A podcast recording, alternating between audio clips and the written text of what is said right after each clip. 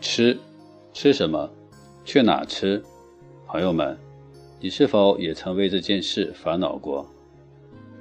现在欢迎进入志平闲谈节目时间，我是李志平，今天就和大家谈一谈与吃有关的问题。吃是我们从一出生就学会的最基本、最擅长、最高效的一种能力。这能力不但让我们得以生存，还带给我们许多的快乐和满足，并且只要我们还活着，就注定要继续吃下去。我们还能通过吃的形式与需求的变化，看到人们在不同社会时期的生活状况。所以说，吃不但重要，而且还极具内涵。上个月回了一趟陕西老家。让我感触很深的还是与吃有关。回到家的第二天，就听家人说，这两年咱这儿的马尾驿特别火。每到周末与节假日的时候，周边地区很多人都会开车蜂拥而至，人气啊比春节前的集会还要热闹。因为来的车辆太多，一些菜农把菜地都平整了，改做了停车场。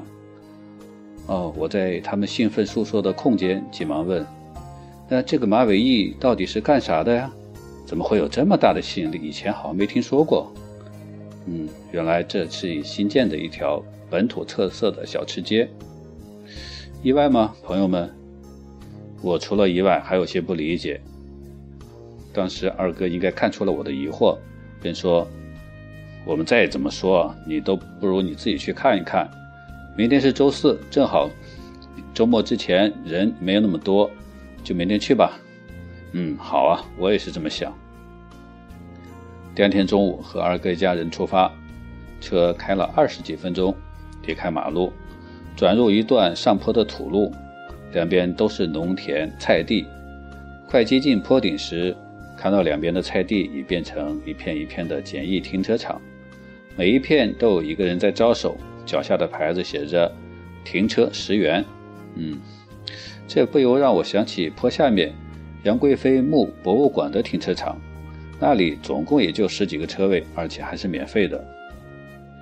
等到了坡顶，是一个大型的正规的停车场，啊，这才是规划配套中停车用的，但显然是不够用了。停车场过后。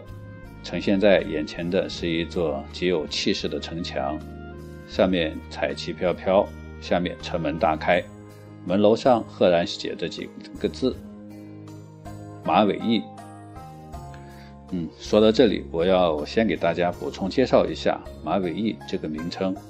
相信有些朋友听到“马尾”这两个字会有些熟悉。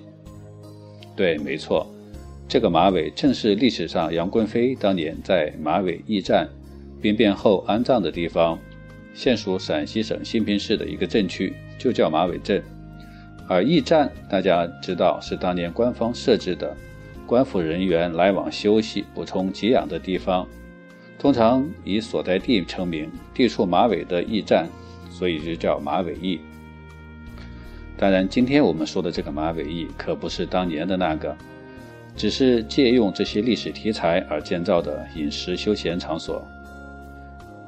好了，当我们走过城门，就仿佛出现时光回转，瞬间来到了一条唐宋时期的古街道。街面上是青砖铺路，两旁商铺林立，全是砖木结构的古建筑风格，形式各异，错落有致，给人的感觉朴实而自然。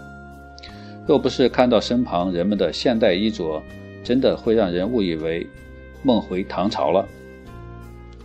即使身处如此特异的环境，我的注意力还是很快就投到店铺之内，发现所有店铺卖的都是与吃有关，每家都有自己的招牌、特色的装修，重点是每家卖的东西都不一样，啊，一路看下去又很少有重复的，品种汇集了我从小到大吃过的、见过的，还有没听说过的所有的东东。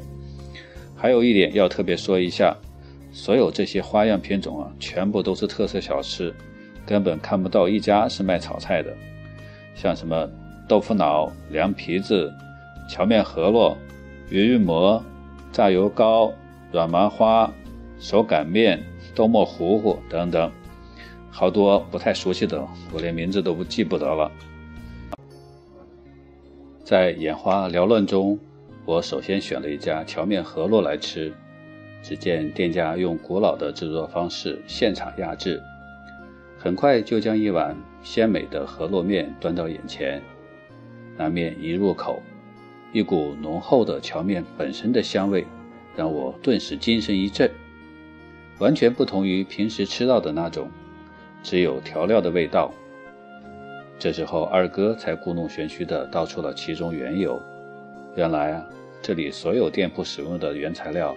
都统一由项目管理方配售，管理方会严格把控所有原材料品质的真实纯正，这一点是这里经营成功最关键的要素。另外，在小吃的制作方法上，都尽可能的使用古老传统的手法，比如我看到的古老制作的油坊、豆腐坊，还有毛驴拉着石磨现场磨制的辣椒面等等。在这古老朴实的环境里，又吃着纯正而原汁原味的小吃，这时候一种内心悠然的回归感，让我感觉非常的轻松而自在。也就此刻，也让我突然感觉到，这种回归感，也许才是人们从远道蜂拥而至的真实用意。啊，原来人们是通过吃，啊，在寻找着什么。朋友们，不知道你们是否也一直在用自己的方式寻找着什么呢？好了，今天的故事我们讲完了。如果你想与我继续交流这个话题，可以留言到我们电台的互动 QQ：三零二五七八九六八八，三零二五七八九六八八。那么今天的节目时间就到这里，朋友们再见。